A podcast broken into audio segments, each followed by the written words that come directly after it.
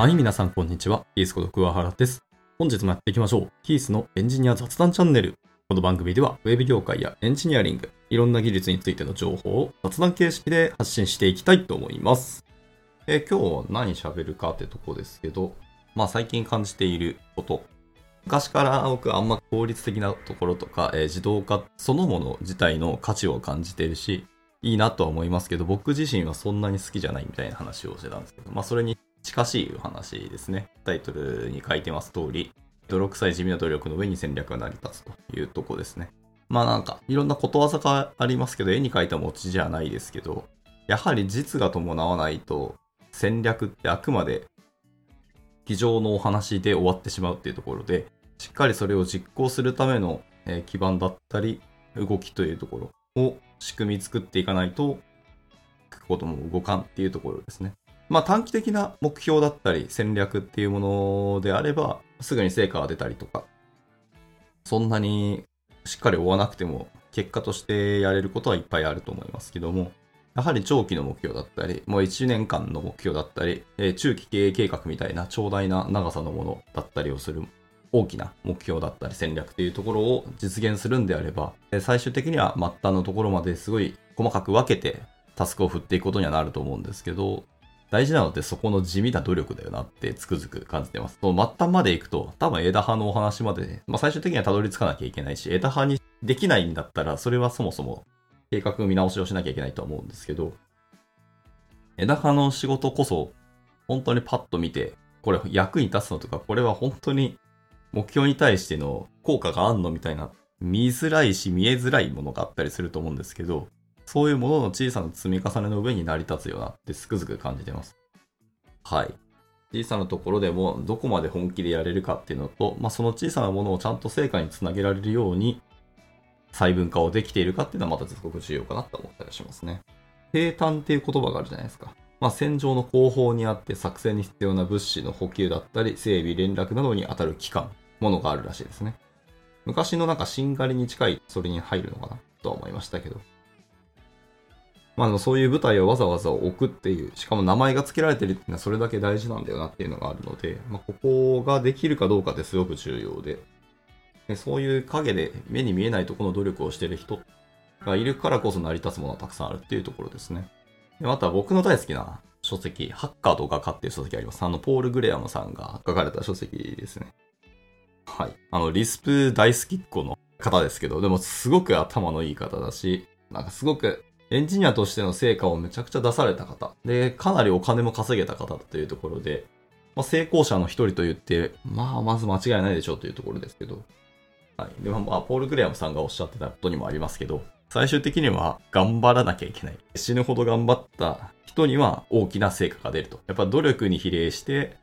成功の大きさも変わってくるっていう話をされてて、僕の言葉に変えてますけど、やっぱそうだよねっていうのはつくづくあったりしますね。まあ仕事をしてるとストレス溜まると思いますけど、えー、大きな仕事を短時間でガッとやると、ストレスの時間が短いから、実は短時間に頑張った方がストレスは小さいんじゃないのっていう話はあるかもしれないんですけど、えー、残念ながらポール・クレヤマさんは、でかい仕事をギュッと時間を縮めて、短期間で一気にやると、ストレスもその長さ分縮まって大きなストレスで来るよって言われました。面白いです。あの、なので仕事の大きさとストレスの大きさが比例するっていう話をされてて、わあ、やっぱそういうもんなんや。なんかその負荷に耐えれるというか、その負荷を乗り越えれた人が、まあ企業とかを成功させるんだろうなって思ったりします。まあ起業家の話たくさん聞きますけど、まあ大体あの、Go プロダクトとか5個のビジネスに対して1個成功すれば御の字ってよく言われるお話ですね。倒産率でいくとでも4個ぐらいらしいですね。プロジェクト、4つプロジェクトやったら1個当たればまあまあみたいなとこで。最近の日本の起業した数と、それの失敗した数、まあ、畳まれた数っていうのを比例すると、確か4分の1ぐらいだった気がしますね。25%が生き残って、残りは畳んでますみたいなお話だったと思うんですけど、起業家の方々の話、大体皆さんおっしゃるのは、ものすごい泥臭い仕事をしてるし、地道な、まあ、開発もそうですし、営業もそうですし、まあ、資金調達のお話もそうですし、とか起業家たちのネットワークにどんどん入り込んで、こうアピールをしていくみたいなところっていうのを地道にやっていく。で、苦しいのはトップの人が見ているものとか、トップの人がいろんな方々とお話をしてますけど、現場の人ってトップがどんどん外に出てるだけで見えなさすぎて、実は自分だけ楽しい思いしてないのってみたいな思われ方をしたりするので、意思と、え、見てる世界観が違うっていうのはすごく大変なんですけど、トップはトップで、表に出て華々しい仕事をしてますけど、裏にある戦略とか、どういう目的でその場にいるかっていうのはものすごい地味なことをやったり、細かいところですね。もうなりふり構わず、もう体当たりでいろんなことをやられているっていうのはあるんですけど、まあ開発側とか現場お仕事をされている方からすると見えづらいよねというのもありますね。でもみんながそうやって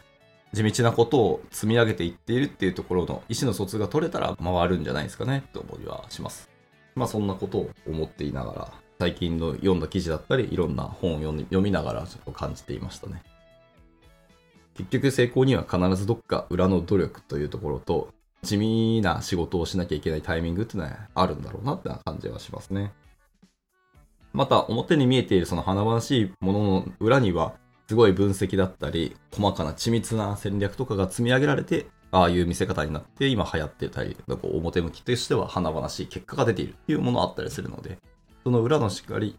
まあ、平坦みたいなところを見れるかっていうのはすごく大事だよなって感じてますと。はい。まあそういう話ですね。まあ昨今なんかな、フリーランスのお話、業務委託のクオリティの話って結構飛び交ってるじゃないですか。で、あれは多分自分で契約内容を交渉しやすかったりとか、お金の交渉もしやすいからっていうのもあったりはしますけど、まあ、見え方的になんか自分に有利な形で物事を進められそうみたいな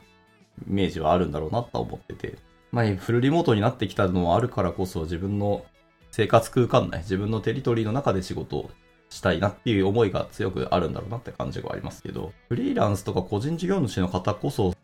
本当にうまくいってる人は努力の差が現れるだろうってめっちゃ感じますけど、クオリティ高い方って、やった量が多いなっていうのと、引き出しの量も多いし、経験値の幅が広いなってつくづく感じますけど、まあ、そういうのは結局時間に比例するなって僕は感じはします。もちろん効率的に、えー、ビジネスを選んでやったりとか、学び方を効率的にやったりとか、個々人のビジネス戦略として、まあ、こういうお客さんにアプローチするとか、まあ、いろんな方法はあると思いますけど、どっちにしろでもやった数に比例して業務委託の方のクオリティは変わるなってつくづく思います。まあ、やはり僕もいろんな業務委託の方とお仕事させていただいたことはありますけど、まあ差が激しいですね。もう言われたことしかはっきりやりません。もうそれ以上はちゃんと指示出してくださいか。え指示出されたけど、それ契約外での話ですよね。なので僕はやりませんって、こうスパッと切るタイプ。まあそういう方ももちろんいらっしゃって、別に間違ってないし、その人はそういう戦略を取るんだなって感じはしますけど、大きく稼げるかっていうとそんなことはなく、また泥臭く営業したりとか、まあそういう斡旋のところに契約をして、一エンジニア選手としてお仕事を回されるってところに動いていく仕事をするんだろうなと思ったりして、まあその戦略を別に間違いとは別に言わないし、その人の生き方なんで否定する気はないですけど、こう40、50になって、50歳以上になってそれをずっと続けるの僕は辛いなと思ったりします。はい。まあ、それが楽しいかもしれないですけどね。開発が楽しくてそういうことをやられる方もいらっしゃいますけど、目に見えた成果の結果、裏にはそういう努力があるなっていうのをいろんな形で最近は感じているっていう話でした。はい。なんかまあ参考になれば幸いですし、まあ自分の感覚値でしかないお話なので、まあちょっといろいろ調べてみたいとは思いますけど、まあ昨今のフリーランスの方本当増えてる印象があるので、まあその辺のクオリティと実際の成果と、まああとは別にフリーランス関係なしにエンジニア業界のやっぱり単価が低い話は絶対あると思うので、まあそういう単価を上げる努力も僕らはしていきたいなと思ったりはしますけどね。中抜きの話はなんなんかしたいなと思ったりはしてますのでね。はい。まあ、ちょっと脱線しましたけど、今日はこういう思ったことを喋ってみました。はい。今回はこんなところで終わっていきたいと思います。いつも聞いてくださり本当にありがとうございます。ではまた次回の収録でお会いしましょう。バイバイ。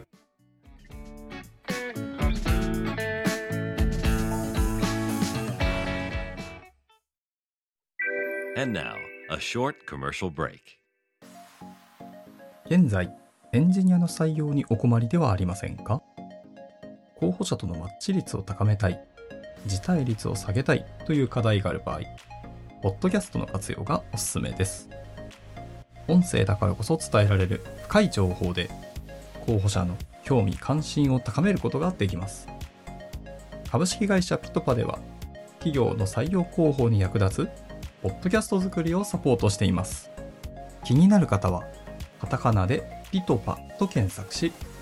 X またはホームページのお問い合わせよりぜひご連絡ください。